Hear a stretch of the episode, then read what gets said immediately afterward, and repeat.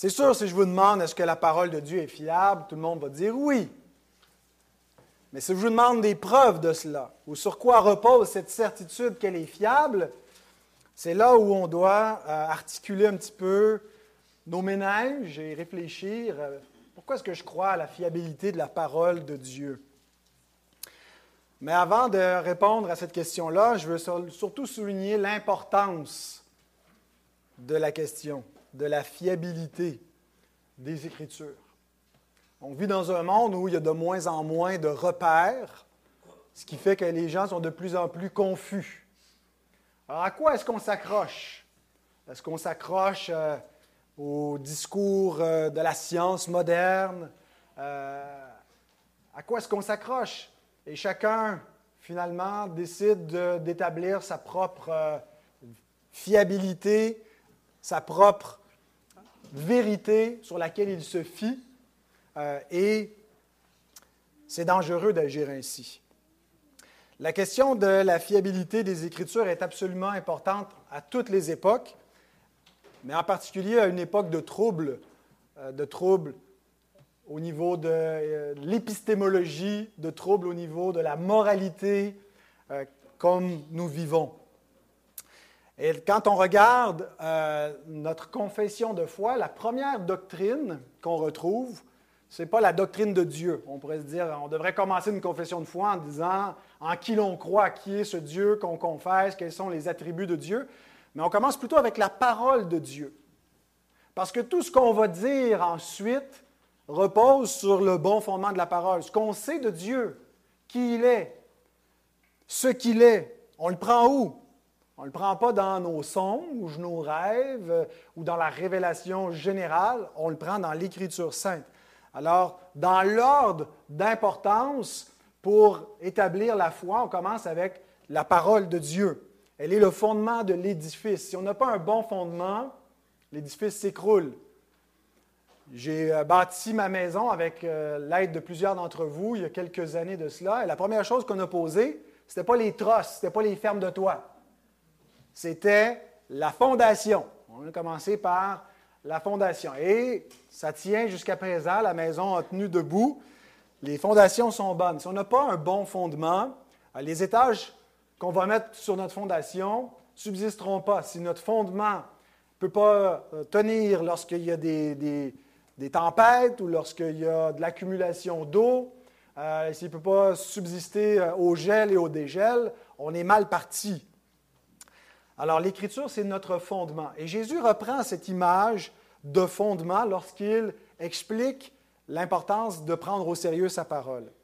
Notre texte de base, c'est dans Luc 6, les versets 46 à 49, mais ce ne sera pas un texte que je vais exposer, c'est plutôt euh, une, approche thématique ou systématique ce matin que nous allons avoir. Donc, on part de Luc 6 pour commencer à réfléchir à l'importance de l'Écriture comme bon fondement, mais on va se promener un petit peu partout dans la parole de Dieu pour établir cette vérité-là.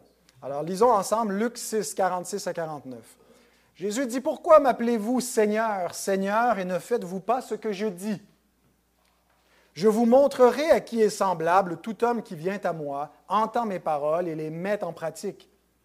Il est semblable à un homme qui, bâtissant une maison, a creusé, creusé profondément et a posé le fondement sur le roc. Une inondation est venue et le torrent s'est jeté contre cette maison sans pouvoir l'ébranler parce qu'elle était bien bâtie. Mais celui qui entend et ne met pas en pratique est semblable à un homme qui a bâti une maison sur la terre sans fondement. Le torrent s'est jeté contre elle, aussitôt elle est tombée et la ruine de cette maison a été grande. Prions. Seigneur, nous vivons dans un monde où il y a des tempêtes, un monde où le sol n'est pas toujours stable, où le sol peut être bouleversé, ébranlé, inondé.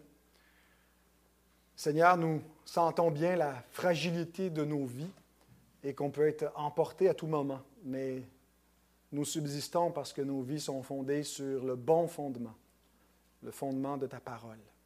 Et je te prie pour que tu nous aides à réaliser la solidité de cet appui. au cas où nous serions tentés, Seigneur, de chercher un, un autre appui, où nous douterions, Seigneur, et nous serions troublés dans notre paix intérieure parce qu'on douterait de la fermeté de ta parole.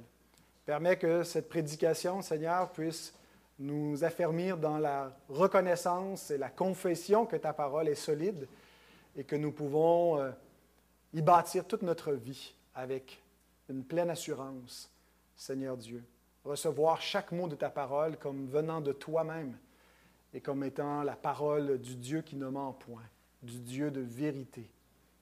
Nous te demandons, oui, de bénir euh, cette prédication au nom de Jésus-Christ, la parole faite chair.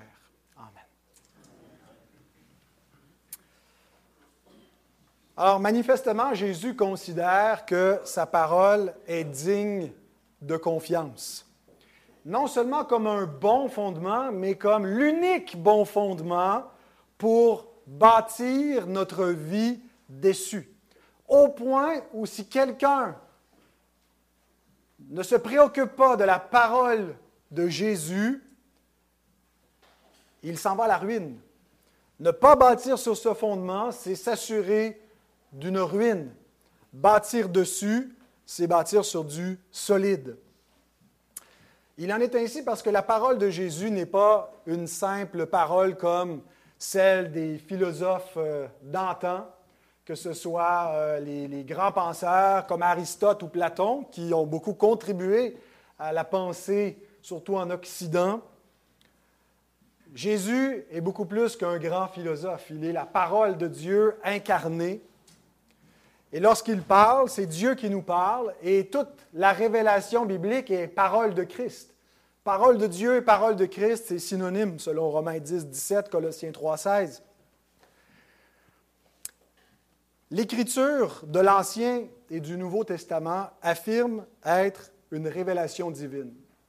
Pas seulement un texte sacré comme il en existe d'autres parmi les religions des hommes, mais la parole même de Dieu, la parole exclusive. Nous lisons dans 2 Timothée 3,16 Toute écriture est inspirée de Dieu et utile pour enseigner, pour convaincre, pour corriger, pour instruire dans la justice.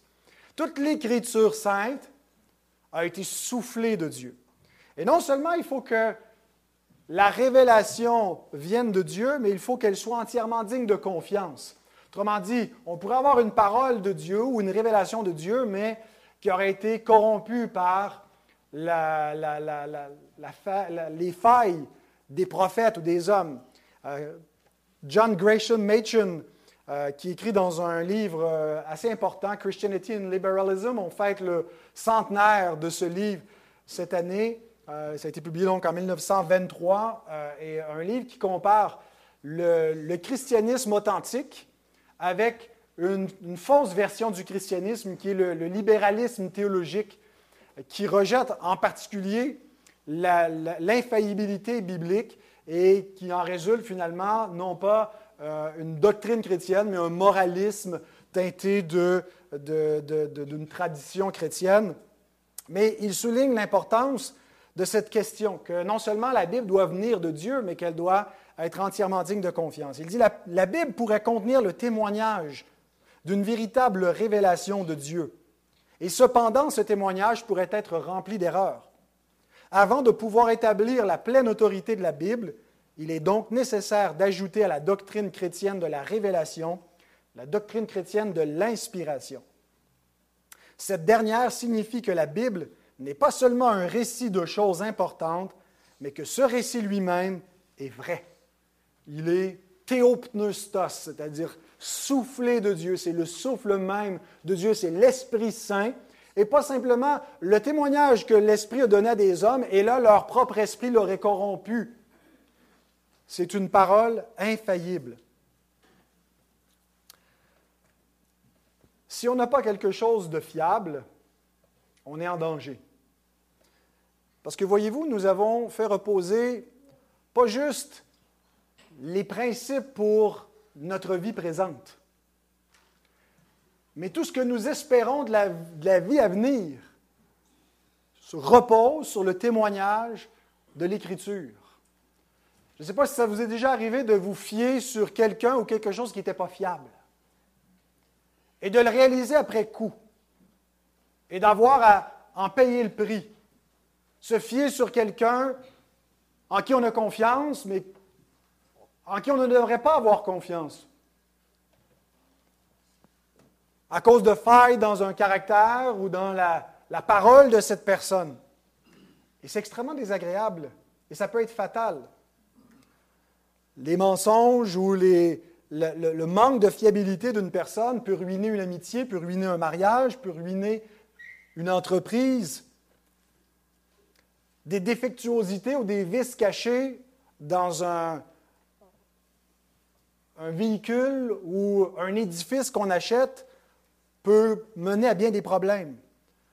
Nous faisons bien plus que confier notre vie pour avoir des principes, pour savoir comment vivre sur la terre en nous confiant dans la Bible. Nous avons une confiance qui va au-delà de la vie présente. Sommes-nous certains que la parole de Dieu est entièrement digne de confiance? Avons-nous examiné le fondement avant d'y confier notre vie? Il faut faire bien attention à qui ou à quoi on donne confiance. Psaume 146 nous dit, Ne vous confiez pas aux grands, aux fils de l'homme, qui ne peuvent sauver. Leur souffle s'en va, ils rentrent dans la terre, et ce même jour, leurs desseins périssent. Devant les menaces que cette planète connaît, que ce soit des menaces de guerre ou de bouleversement écologique, la plupart des hommes cherchent le secours des grands des autorités, des puissances politiques ou scientifiques, mais qui ne peuvent sauver, qui sont des mortels comme nous et ils ne peuvent pas nous délivrer. Proverbe 25, verset 19 nous dit Comme une dent cassée et un pied qui chancelle, ainsi est la confiance en un perfide au jour de la détresse. Jérémie nous dit, chapitre 17, verset 5, Ainsi parle l'Éternel, maudit soit l'homme qui se confie dans l'homme, qui prend la chair pour appui et qui détourne son cœur de l'Éternel. Alors le but de ce matin, ce n'est pas de nous dire que les autres ne sont pas fiables et de cesser de vous confier dans autre chose, mais il y a un danger. Alors que vous vous confiez probablement en Dieu au travers de sa révélation, que vous preniez d'autres appuis. Et mon but, c'est de nous amener à réaliser que notre ferme et seul et ultime appui est la parole de Dieu. Et j'ai quatre choses que j'aimerais dire à cet effet. Premièrement, la mise à l'épreuve de la fiabilité de la Bible. Est-ce qu'on fait juste lancer ça, cette affirmation, la Bible est fiable, comme du cash, sans vérifier, est-ce qu'on a vérifié qu'elle est vraiment fiable? Deuxièmement, l'épreuve de la fiabilité de la Bible. Troisièmement, la persuasion de la fiabilité de la Bible. Et quatrièmement, l'enjeu de la fiabilité de la Bible.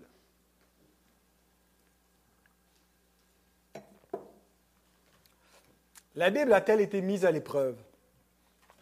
La Bible a toujours été étudiée, en particulier par le peuple de Dieu, mais avant le siècle des Lumières, on avait plutôt un a priori favorable à la Bible. La Bible est vraie, la Bible est parole de Dieu, la Bible, elle est inspirée, euh, elle est sans erreur. Ce n'était pas une, une affirmation qui était tellement contestée.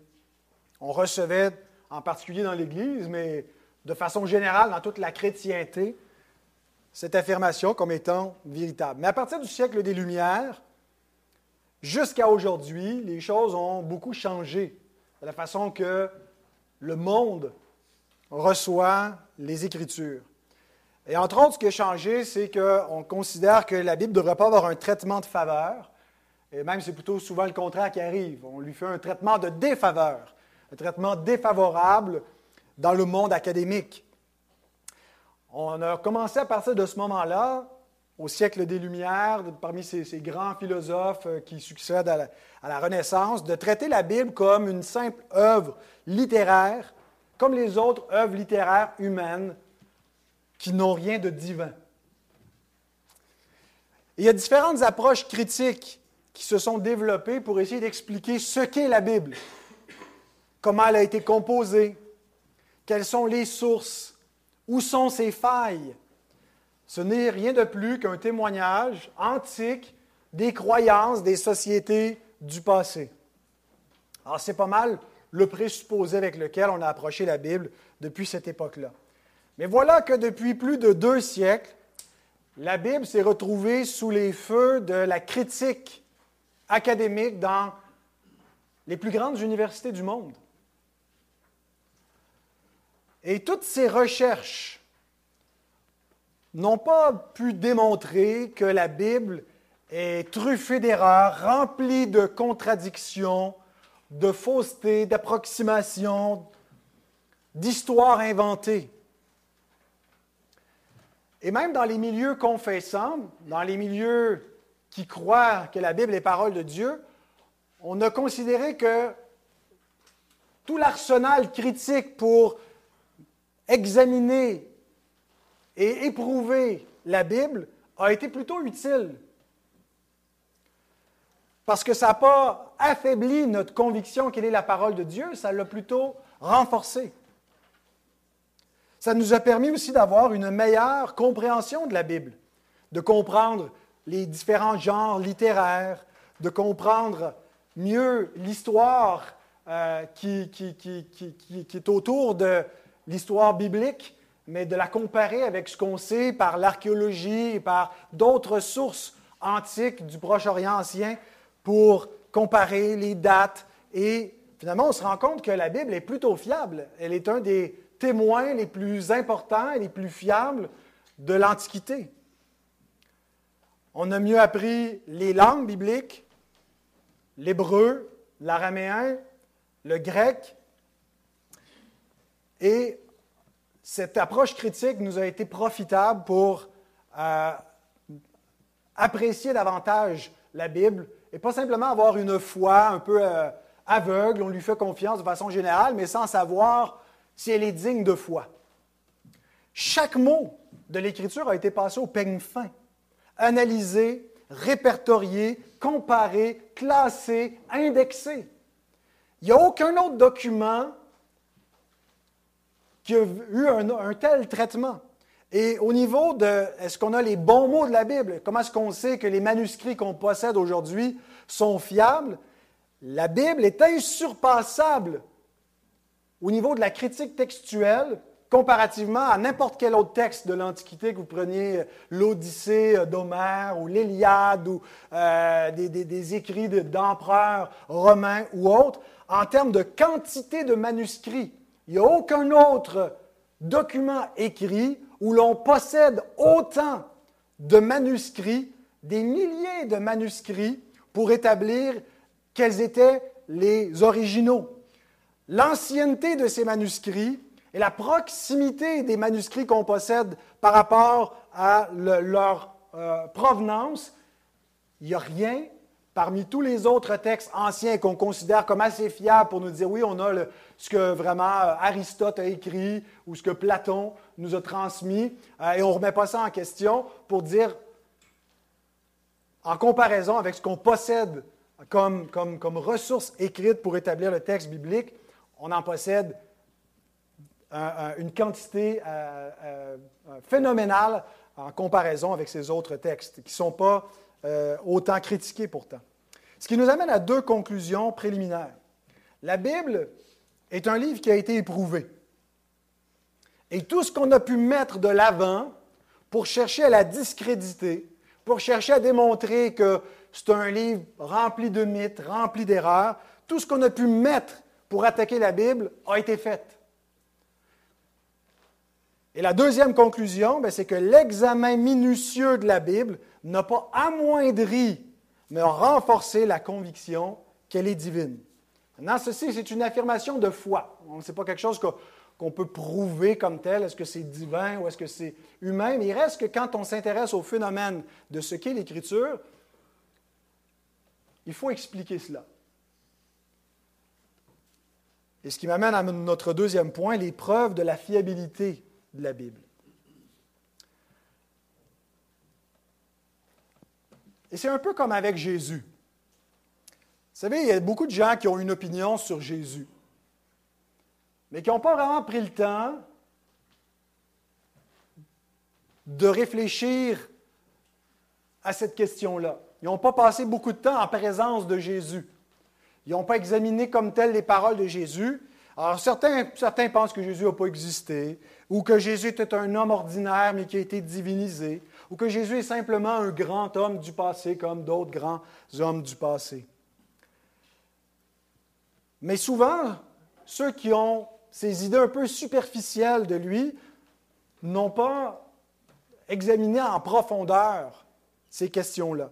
Ceux qui ont passé beaucoup de temps en présence de Christ finissent par s'écrier comme l'apôtre Pierre, Tu es le Christ, le Fils du Dieu vivant. Si on fait juste regarder Jésus de loin et qu'on ne se pose pas plus de questions, on ne réalise pas pourquoi Jésus est important. Mais si on s'arrête à ce qu'il a fait, à ce qu'il a dit, à tout le témoignage qui lui est rendu dans l'Ancien, dans le Nouveau Testament, et surtout au sens de sa mort et à sa résurrection, on ne peut pas conclure quelque chose de banal comme bah, Jésus, c'est quelqu'un d'important. On doit conclure que Jésus, c'est le personnage central de l'histoire humaine et qui doit être central dans ma propre histoire à moi. Si quelqu'un considère que Jésus, c'est une idée superficielle, c'est parce qu'il n'a pas pris de temps pour réfléchir à qui est Christ. C'est un peu la même chose avec la Bible. Elle nous semble ordinaire, elle nous semble un livre comparable à d'autres livres religieux comme le Coran ou d'autres livres chez d'autres religions, jusqu'à ce qu'on s'y arrête en profondeur, jusqu'à ce qu'on se mette à l'étudier, à l'éprouver, même à l'attaquer, pour essayer de démontrer qu'il y a des failles ou qu'il y a des erreurs. Alors, moi-même, avant d'avoir étudié en théologie, je croyais à la fiabilité de la Bible, à l'inspiration biblique, parce que mes parents m'avaient enseigné cela, parce que l'Église où j'ai grandi nous prêchait cela, mais je n'avais pas moi-même pris le temps d'examiner tous les arguments contre la Bible et les réponses pour la Bible. Et après avoir fait cela, je suis persuadé plus que jamais que l'Écriture ne peut pas être un simple phénomène humain un simple livre, un ouvrage de littérature comparable à d'autres ouvrages anciens, si beau soit-il. Mais quelle est la parole de Dieu, du Dieu vivant et du Dieu qui n'est pas muet, du Dieu qui parle et qui s'est révélé et qui a voulu que sa parole soit écrite. Qu'est-ce qui me convainc de cela? Alors, bien sûr, on pourrait faire plusieurs messages pour prendre chaque argument qui nous convainc de la fiabilité, les preuves de la fiabilité de la Bible. En préparant cette prédication, j'étais tombé sur un webinaire de John Glass que vous pouvez toujours retrouver. Euh, c'est TPSG, Tout pour sa gloire, le site qui offre des webinaires occasionnellement, euh, qui avait euh, offert ce webinaire où John Glass, en une heure, développe six arguments qui démontrent la fiabilité de la Bible. Je vais juste vous les lister, mais je ne vais pas les développer. Son exactitude historique, son exactitude scientifique, son exactitude prophétique, son influence sur la civilisation, son autorité dans la vie de Jésus, son pouvoir de transformer les vies. Alors quand je me préparais, je me disais, je vais, il y a trop de matériel, je vais, je vais dépasser le temps qu'ils m'ont donné pour ce message. Alors j'ai décidé plutôt d'aller, pour moi, ce qui est le cœur, l'argument central qui me convainc que la Bible n'est pas une, œuvre humaine seulement, mais une révélation divine. Et cet argument, le cœur, c'est le cœur de la révélation, c'est celui qui est révélé, c'est le Christ. Et ce qui me convainc, c'est le témoignage de Jésus envers l'Écriture et le témoignage de l'Écriture envers Jésus. Cette espèce de renvoi mutuel où on réalise que, euh, ben d'abord, si Jésus est celui que la Bible nous dit être, on devrait écouter le témoignage qu'il rend et croire ce qu'il nous dit de croire. Alors, s'il nous rend un témoignage à l'Écriture, c'est suffisant pour fonder notre confiance, on a confiance en lui.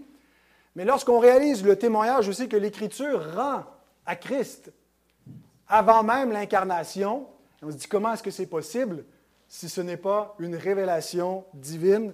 Et pour moi, c'est ce qui est central dans l'élément divin de cette révélation. regardons brièvement le témoignage que Jésus rend aux Écritures. Certains, vous savez, veulent être disciples de Christ tout en rejetant une haute conception de la Bible.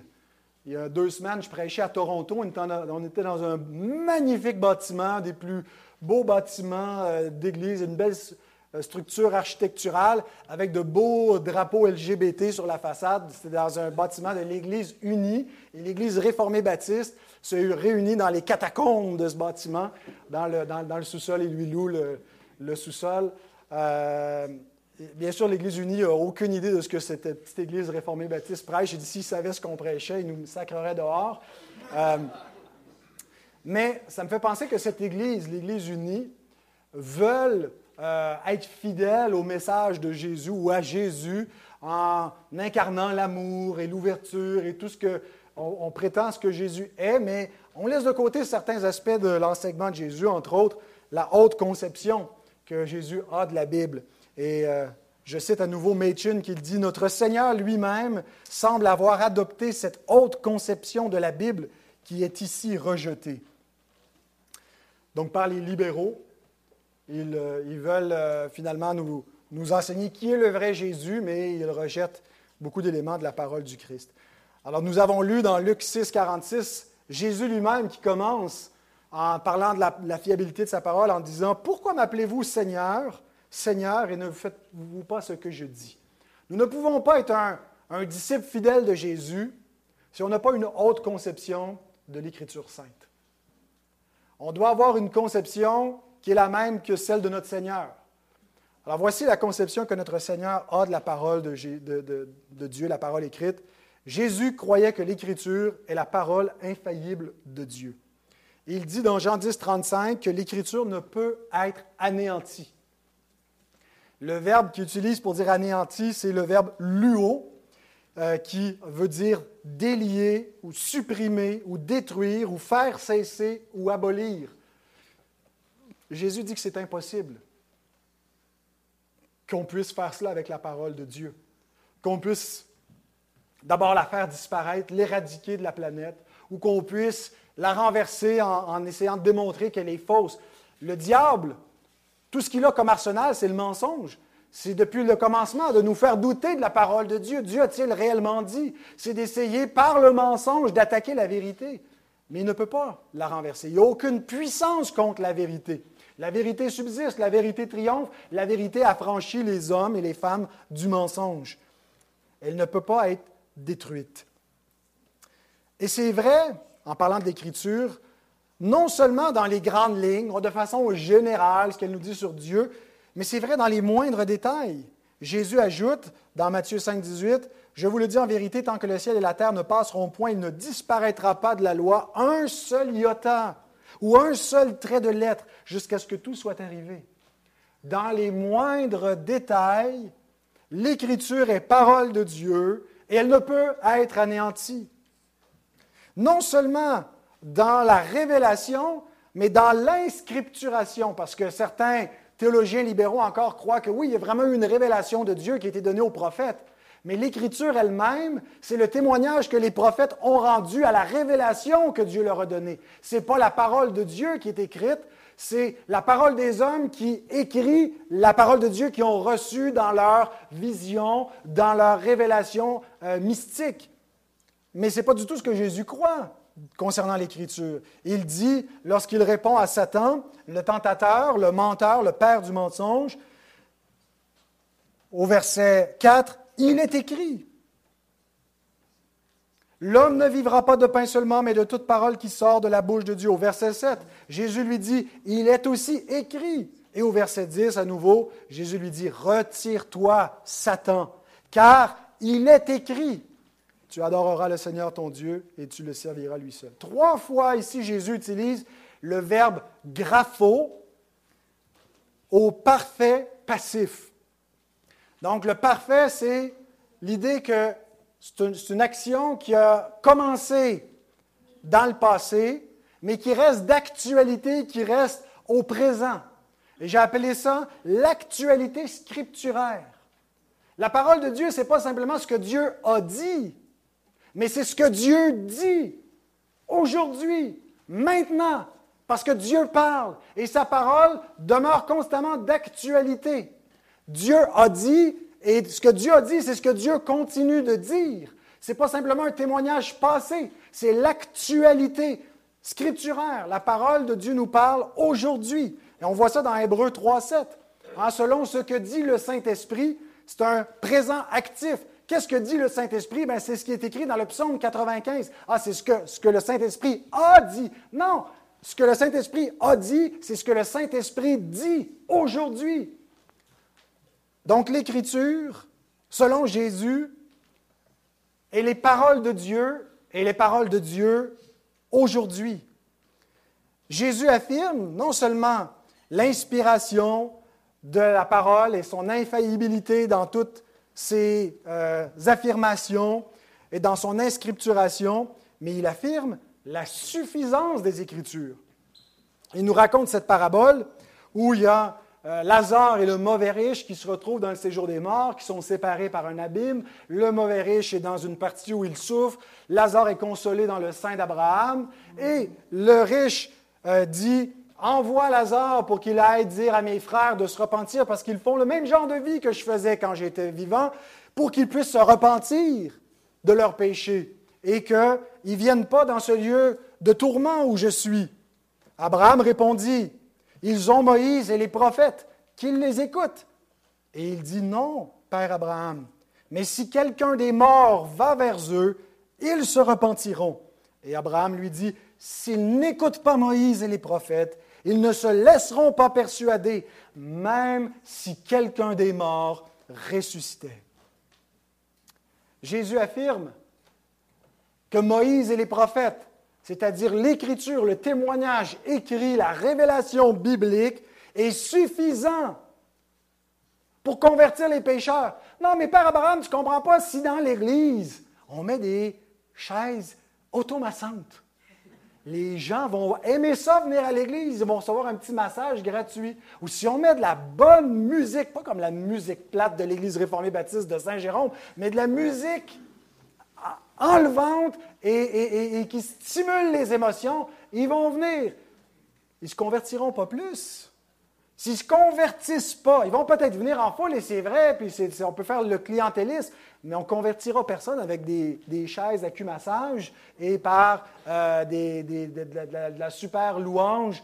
Ce qu'on a besoin, c'est la parole de Dieu. Et non seulement elle est suffisante pour la conversion des pécheurs, mais pour leur sanctification.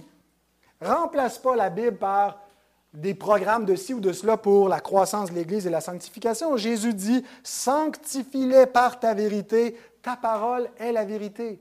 Il prie pour ses disciples pour qu'ils soient consacrés au service de Dieu et la seule chose qu'ils ont besoin pour être prêts à toute bonne œuvre, c'est l'Écriture. Non seulement l'Écriture de l'Ancien Testament, nous dit Jésus, mais l'Écriture du Nouveau Testament, parce que Jésus déclare à ses apôtres que la révélation biblique va être complétée, qu'il est venu comme le mot final de ce que Dieu avait à dire en ces jours qui sont les derniers, Dieu nous a parlé par le Fils, et que par le Fils et la pleine révélation de la nouvelle alliance, il y aura d'autres euh, euh, éléments qui vont s'ajouter à l'Écriture. Il va y avoir une inscripturation euh, ultérieure de la révélation qui vient avec l'avènement du Christ. Jésus dit, j'ai encore beaucoup de choses à vous dire, mais vous ne pouvez pas les porter maintenant. Quand le consolateur sera venu, l'Esprit de vérité, il vous conduira dans toute la vérité, car il ne parlera pas de lui-même, mais il dira tout ce qu'il aura entendu, et il vous annoncera les choses à venir. Il me glorifiera parce qu'il prendra de ce qui est à moi et vous l'annoncera. Tout ce que le Père a est à moi, c'est pourquoi j'ai dit qu'il prend de ce qui est à moi et qu'il vous l'annoncera. Alors Jésus dit, l'Esprit Saint va conduire les apôtres pour amener une pleine et finale révélation de Christ et de son avènement. Alors voilà le témoignage de Jésus concernant les Écritures. Si Jésus est votre Seigneur, recevez son enseignement. Recevez son enseignement sur la parole de Dieu. Prenez votre doctrine de l'Écriture, non pas chez les hommes, non pas dans telle ou telle tradition, non pas chez les sceptiques ou chez Bart Ehrman ou je ne sais pas qui, mais chez Jésus-Christ. Mais maintenant, voici le témoignage de l'Écriture concernant Jésus. Et là, on tombe dans quelque chose d'étonnant. Le cœur de la révélation biblique, c'est le Christ. On le voit sur le chemin d'Emmaüs, lorsque les disciples s'en vont et qui sont tout défaits, tout troublés de celui en qui ils espéraient qu'il soit le Messie d'Israël. Voilà trois jours qu'il est mort, euh, on ne comprend plus rien. Il dit, oh, hommes qui sont lents à croire tout ce que les prophètes ont annoncé, ne fallait-il pas que le Christ souffre toutes ces choses avant qu'il entre dans sa, gloire, dans sa gloire, puis commençant par Moïse, par tous les prophètes, il leur a montré ce qui le concernait dans la parole de Dieu, de sorte que leur cœur brûlait au-dedans d'eux quand ils, ont compris l'essence de la révélation vétérotestamentaire, qu'elle est christocentrique. On a l'apôtre Paul à la synagogue de Thessalonique qui, acte 17, pendant trois sabbats, discuta avec eux d'après les Écritures, et ici c'était les Écritures confessées par les Juifs, l'Ancien Testament, expliquant et établissant que le Christ devait souffrir et ressusciter des morts. Et Jésus que je vous annonce, disait-il, c'est lui qui est le Christ.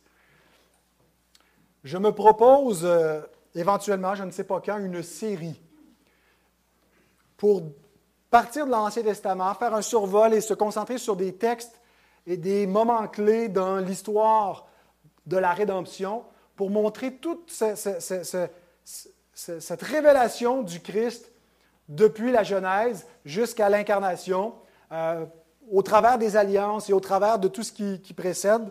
C'est quelque chose que j'aimerais faire. Alors, je n'aurai pas le temps en, quelques minutes simplement de vous donner l'essentiel de tout cela.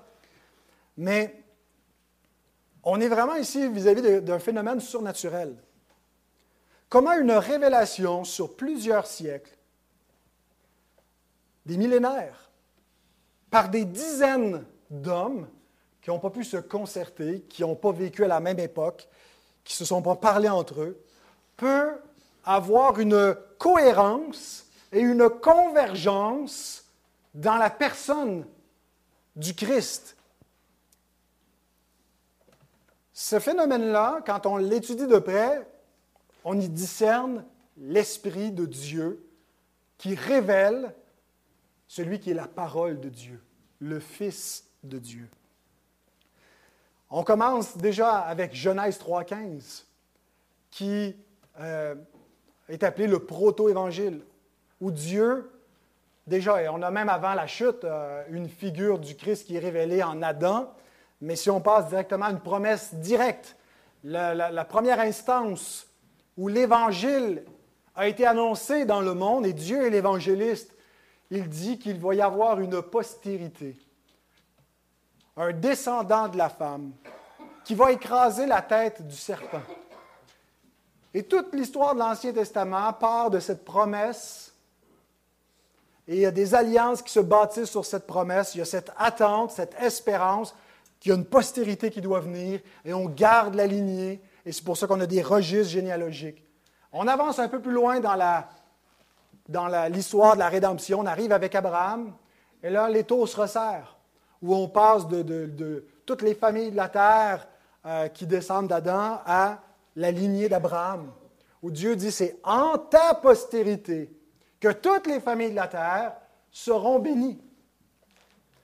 Et que dire dans les récits qui concernent Abraham et ses fils, la typologie de Jésus-Christ qui est révélée, à commencer par Isaac, qui doit mourir ligoté sur l'autel, le fils des promesses, en qui doit être béni toutes les familles de la terre, qui meurt mais qui ressuscite typologiquement. Que penser de Joseph, vendu par ses frères en Égypte, qui descend jusqu'au tréfonds et qui est élevé dans la gloire pour qu'il puisse ensuite sauver sa famille. Que penser de l'exode, de la, délivrance? Est-ce que ce n'est pas une figure de notre rédemption? Les hommes qui sont gardés captifs sous la tyrannie du diable et Dieu envoie un libérateur qui les délivre. Et, la, nuit de leur sortie d'Égypte, où ils sont affranchis des travaux auxquels les réduisaient les Égyptiens, Dieu leur donne un agneau l'agneau qu'ils doivent immoler, le sang de l'agneau, ils doivent manger cet agneau qui préfigure l'agneau qui ôte le péché du monde. Et par la suite, Dieu va bâtir tout un système sacrificiel qui anticipe le grand sacrifice de Jésus, avec un jour particulier, le, jour des expiations, le Yom Kippour, où la mort de Jésus, elle est illustrée, mise de l'avant dans ce jour et dans tous ses sacrifices. Que penser de David, le roi selon le cœur de Dieu, avec qui Dieu fait alliance? Lorsque David va vaincre le géant, lui qui semble rien du tout, qui semble le dernier de ses frères, euh, mais qui est pourtant celui qui écrase la tête du serpent symboliquement, puisque Goliath avait ses, écailles hein, sur son, armure, rappelant le serpent dans le jardin d'Éden, et qui lui coupe la tête. Et Dieu fait alliance avec ce roi qui semble rien, et lui dit que c'est qu'il va faire asseoir un de ses descendants sur le trône. Et quand David veut bâtir la maison de Dieu, Dieu lui dit non, c'est pas toi, mais c'est ton fils qui va bâtir ma maison. Et Salomon, bien sûr, qui est le successeur, bâtit cette maison. Mais Jésus dit, lorsque lui-même est sur la terre, il y a ici plus que Salomon.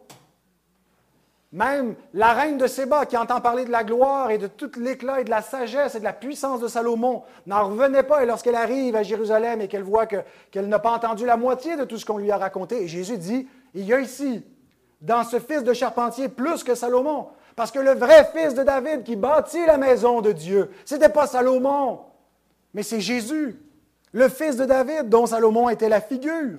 Pensons aussi à, tous les prophètes hein, qui ont annoncé, euh, qui ont euh, prophétisé la venue, parlé de sa naissance, parlé de sa mort, parlé de la ville où il naîtrait. Euh, et parler de, son règne, parler du fait que les païens seraient inclus. Ne sommes-nous pas nous-mêmes concernés par ces prophéties, comme ces païens venus d'Orient ou de l'Occident qui ont établi leur demeure dans les tentes de, Sem, comme Japhet, qui en a hérité? La lignée qui était préservée, tout cela, tous ces éléments étaient typologiques, préfiguratifs de Jésus lui-même et des témoignages que l'Écriture rendait au Christ. Écoutez maintenant ces paroles de Blaise Pascal. Quand un seul homme aurait fait un livre des prédictions de Jésus-Christ pour le temps et pour la manière, et que Jésus-Christ serait venu conformément à ses prophéties, ce serait une force infinie. Mais il y a ici, il y a bien plus ici. C'est une suite d'hommes durant 4000 ans qui constamment et sans variation viennent l'un à la suite de l'autre prédire ce même événement. C'est un peuple tout entier qui l'annonce et qui subsiste depuis 4000 années pour rendre encore témoignage des assurances qu'ils en ont et dont ils ne peuvent être divertis par quelques menaces et persécutions qu'on leur fasse. Ceci est tout autrement considérable. Alors ceux qui ont une idée très approximative de ce que renferme la Bible peuvent considérer que c'est un livre quelconque comme les autres. Mais il en va autrement pour vous. Vous êtes informés de, toute la gloire et tous les mystères glorieux qui sont renfermés dans cette révélation biblique. Et ce témoignage réciproque de Christ et de l'Écriture est pour moi le plus significatif pour établir la véracité, la fiabilité de la parole de Dieu. Tout ce qui était annoncé concernant sa première venue s'est accompli. Ça nous dit quelque chose concernant qui est cette personne. Et cette personne, qu'est-ce qu'elle nous enseigne concernant la parole de Dieu? On devrait prendre son témoignage très au sérieux. Cependant, peu importe les preuves concernant le Christ, annoncées avant accompli durant sa venue. Peu importe le témoignage qu'on peut rendre à l'Écriture pour démontrer qu'elle est divine, certains ne croiront jamais. Jésus lui-même dit, Jean 5, 36 à 40, qu'il a un témoignage plus grand que celui de Jean. Que les œuvres que le Père m'a donné d'accomplir, ces œuvres même que je fais, témoignent de moi que c'est le Père qui m'a envoyé. Et le Père qui m'a rendu, qui m'a envoyé, a rendu lui-même témoignage de moi. Alors, malgré tous ces témoignages cumulés de Jean-Baptiste, des œuvres de Jésus et du témoignage que le Père lui rend, que même sa voix s'est fait entendre et que les Écritures rendent témoignage, peu importe. Ce témoignage n'est pas reçu par certains. Vous n'avez jamais entendu sa voix, vous n'avez point vu sa face et sa parole ne demeure point en vous parce que vous ne croyez pas à celui qui l'a envoyé. Vous sondez les Écritures parce que vous pensez avoir en elles la vie éternelle. Ce sont elles qui rendent témoignage de moi et vous ne voulez pas venir à moi pour avoir la vie. Nous savons que les Écritures sont fiables, mais la persuasion de la fiabilité des Écritures n'est pas simplement un exercice académique, mais spirituel. La parole de Dieu ne pénètre pas en tous. Certains cœurs sont imperméables parce qu'ils sont endurcis. Et ultimement, ce n'est pas parce qu'il y a un problème avec l'Écriture. Ce n'est pas un problème de clarté, c'est un problème d'aveuglement. Ce n'est pas parce que l'Écriture ne brille pas, c'est parce que certains ne voient pas la gloire euh, qui s'y émane. Ce n'est pas un problème de fiabilité de la Bible, c'est un problème de reconnaître cette fiabilité parce qu'il y a un endurcissement du cœur qui refuse le témoignage biblique. Donc, ce n'est pas un problème externe à la parole, c'est un problème interne au cœur humain. Voici ce que nous confessons comme Église au chapitre 1 de notre confession de foi, paragraphe 5. Nous pouvons être mus et poussés par le témoignage de l'Église de Dieu à accorder à l'Écriture sainte une haute estime toute empreinte de respect. De plus, le caractère divin de son contenu, la portée pratique de son enseignement, la majesté de son style, la cohérence de toutes ses parties, le but de son ensemble, qui est de donner toute la gloire à Dieu, la révélation complète qu'elle fait de l'unique moyen par lequel l'être humain puisse être sauvé, et de nombreuses autres qualités incomparables, en un mot, sa totale perfection, sont autant de raisons par lesquelles la parole de Dieu s'authentifie sans l'ombre d'un doute. Elle s'authentifie elle-même. Néanmoins, malgré la valeur de ces raisons, non, pardon, malgré la valeur de ces arguments, notre assurance totale et notre conviction du caractère infaillible de sa vérité et de son autorité toute divine proviennent de l'œuvre intérieure du Saint-Esprit, rendant témoignage dans notre cœur par et avec la parole de Dieu. J'ai une bonne nouvelle pour vous. Si vous croyez que la parole de Dieu est la parole de Dieu, vous avez été convaincu par le Saint-Esprit. Je ne parle pas simplement d'y croire comme d'une doctrine générale qui, à un moment était admise par le peuple, par la population de façon générale. Mais je parle d'une confiance qui, rejoint ce que Jésus dit bâtir sur le fondement de sa parole. Une confiance qui m'amène à prendre tellement au sérieux cette parole que je la lis, que je m'en nourris, que j'y obéis. Pas simplement une croyance intellectuelle qu'elle est vraie, mais un engagement de tout mon cœur, de toute ma vie, pour, pour fonder ce que je crois et ce que je fais sur cette parole. La persuasion de qui est Christ et de ce que sont les Écritures est une œuvre divine. Et même si je m'évertue comme homme à inculquer à l'Église, à ma famille, à mes enfants, la foi dans la parole de Dieu, j'ai la conviction qu'il y a seulement l'Esprit Saint qui peut vous convaincre de cela. Jésus dit, l'œuvre de Dieu, c'est que vous croyez en celui qui l'a envoyé. Portez attention à la, la, formulation ici. Il demande quelles sont les œuvres de Dieu afin que nous les pratiquions, puis Jésus répond, l'œuvre que Dieu fait. Pas l'œuvre que vous devez faire. L'œuvre que Dieu fait en vous, c'est de vous amener à croire en celui qui l'a envoyé. Quand Jésus demande à ses disciples qui il est et qu'il confesse Tu es le Christ, le Fils de Dieu, comment savent-ils cela? Vous êtes beaucoup plus intelligents que les autres hommes. Vous, vous avez étudié, vous, vous l'avez compris, vous, vous l'avez accepté. Non, c'est mon Père qui est dans les cieux qui vous l'a révélé. Quand on ne l'a pas vu, non. Il l'a fait de façon invisible, par une persuasion intérieure, par le Saint-Esprit, pour vous amener à reconnaître qui est Jésus. Et de la même façon, à confesser sa parole. Il est impossible de venir à Christ sans être attiré par le Père, et cela se fait conjointement avec une confession de l'Écriture sainte. Jean 6, 44, 45. Nul ne peut venir à moi si le Père qui m'a envoyé ne l'attire, et je le ressusciterai au dernier jour. Il est écrit dans les prophètes, ils seront tous enseignés de Dieu. Ainsi quiconque a entendu le Père et a reçu son enseignement vient à moi. Et où l'enseignement du Père? Dans les prophètes, dans les Écritures. Il est écrit. Si quelqu'un reçoit véritablement la parole de Dieu, il vient à Christ. Si quelqu'un prétend lire la parole de Dieu, étudier et recevoir, mais qui ne vient pas à Christ, il ne reçoit pas non plus la parole de Dieu. C'est ce que Jésus dit aux Juifs qui pourtant sondent les Écritures parce qu'ils pensent avoir en elles la vie éternelle, mais rejettent le Christ alors qu'elle rend témoignage de lui. Et Jésus dit, vous ne connaissez pas sa parole et sa parole n'entre pas dans vos cœurs parce que vous me rejetez. Si véritablement vous êtes venu à Christ, c'est parce que vous avez été convaincu de Dieu et convaincu de la parole de Dieu. Donc la persuasion de la fiabilité de l'Écriture n'est pas premièrement et avant tout un exercice académique, mais un exercice sotériologique. C'est-à-dire, c'est à salut. Et regardez ce que Paul déclare aux Thessaloniciens. Nous savons, frères bien-aimés de Dieu, que vous avez été élus. Notre évangile ne vous a pas été prêché en parole seulement, mais avec puissance, avec l'Esprit Saint et avec une pleine persuasion.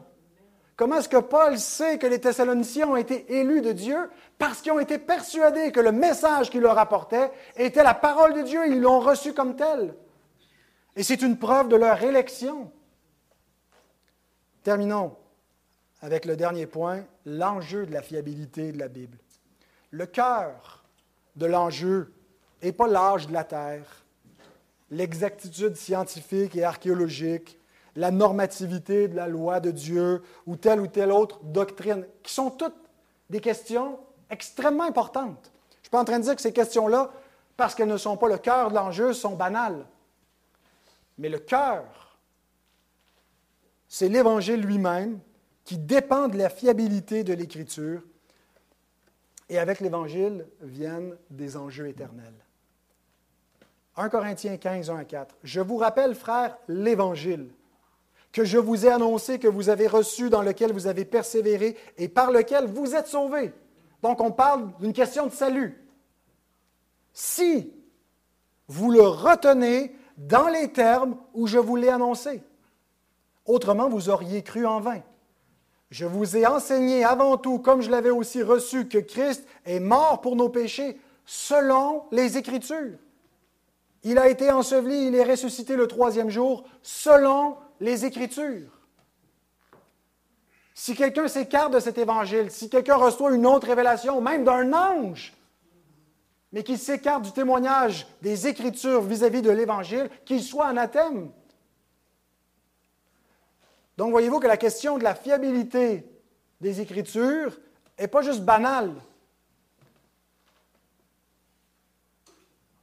Notre âme en dépend. Parce que nous confessons un évangile qui nous sauve si nous le confessons conformément à la vérité, conformément à la révélation de Dieu. Or, tout ce que nous connaissons, tout ce que nous confessons sur Jésus-Christ et sur la bonne nouvelle, nous l'avons pris où?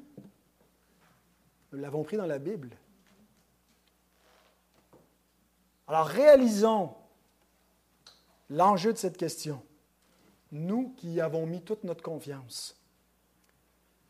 Et en même temps, nous réalisons que c'est en cela que l'Écriture, elle est unique. L'élément central qu'elle nous révèle, qui n'est pas premièrement un code de moralité ou des bons principes pour vivre ta vie, comment mieux aimer ta femme ou mieux aimer ton mari ou bien élever tes enfants. Elle fait tout cela. Mais la chose unique que l'Écriture fait, c'est de nous révéler l'Évangile. Et c'est pour cela que son, caractère de fiabilité est extrêmement important. Je vous cite à nouveau Machin qui dit Tout l'Ancien Testament anticipe ce grand événement. Et tout le Nouveau Testament trouve son centre et son cœur dans cet événement unique. Donc, autrement dit, l'Ancien et le Nouveau Testament sont centrés sur l'événement de la rédemption l'incarnation et l'accomplissement de notre salut par Jésus-Christ. Selon la Bible, le salut n'est donc pas quelque chose qui a été découvert, mais quelque chose qui est arrivé. Comprenez-vous la différence? Ce n'est pas comme euh, en observant la révélation générale, on découvre la différence entre le bien et le mal. le, salut est quelque chose qui n'a pas été découvert, mais quelque chose qui est arrivé, un événement historique. C'est en cela que réside le caractère unique de la Bible. Toutes les idées du christianisme pourraient être découvertes dans une autre religion. Aime ton prochain, euh, l'humilité, la douceur, tout ça pourrait être découvert dans plein de religions, puis c'est le cas. Mais il n'y aurait pas de christianisme dans cette autre religion. En effet, le christianisme ne repose pas sur un ensemble d'idées, mais sur le récit d'un événement. Sans cet événement, le monde, du point de vue chrétien, est tout à fait sombre et l'humanité est perdue sous la culpabilité du péché. Mais une nouvelle ère s'est ouverte pour la vie par l'acte béni que Dieu a accompli en offrant son Fils unique. Et cet acte-là, nous le connaissons parce que nous en avons une révélation écrite. Attachons-nous donc au témoignage qui nous a été transmis avec le même attachement qu'ont montré les premiers témoins, qui ont, accepté de souffrir et même de mourir pour cette vérité. Lisons, pour terminer, Hébreux 2, 1 à 4. C'est pourquoi nous devons d'autant plus nous attacher aux choses que nous avons entendues, de peur que nous soyons emportés loin d'elles. Ne laissons pas les distractions, ne laissons pas les doutes, ne laissons pas quoi que ce soit nous entraîner loin des choses que nous avons entendues dans la parole de Dieu. Car si la parole annoncée par des anges a eu son effet, et si toute transgression et toute désobéissance ont, eu, ont reçu une juste rétribution, comment échapperons-nous en négligeant un si grand salut? Le salut annoncé d'abord par le Seigneur nous a été confirmé par ceux qui l'ont entendu, Dieu appuyant leur témoignage par des signes, des prodiges et divers miracles, et par les dons du Saint-Esprit distribués selon sa volonté.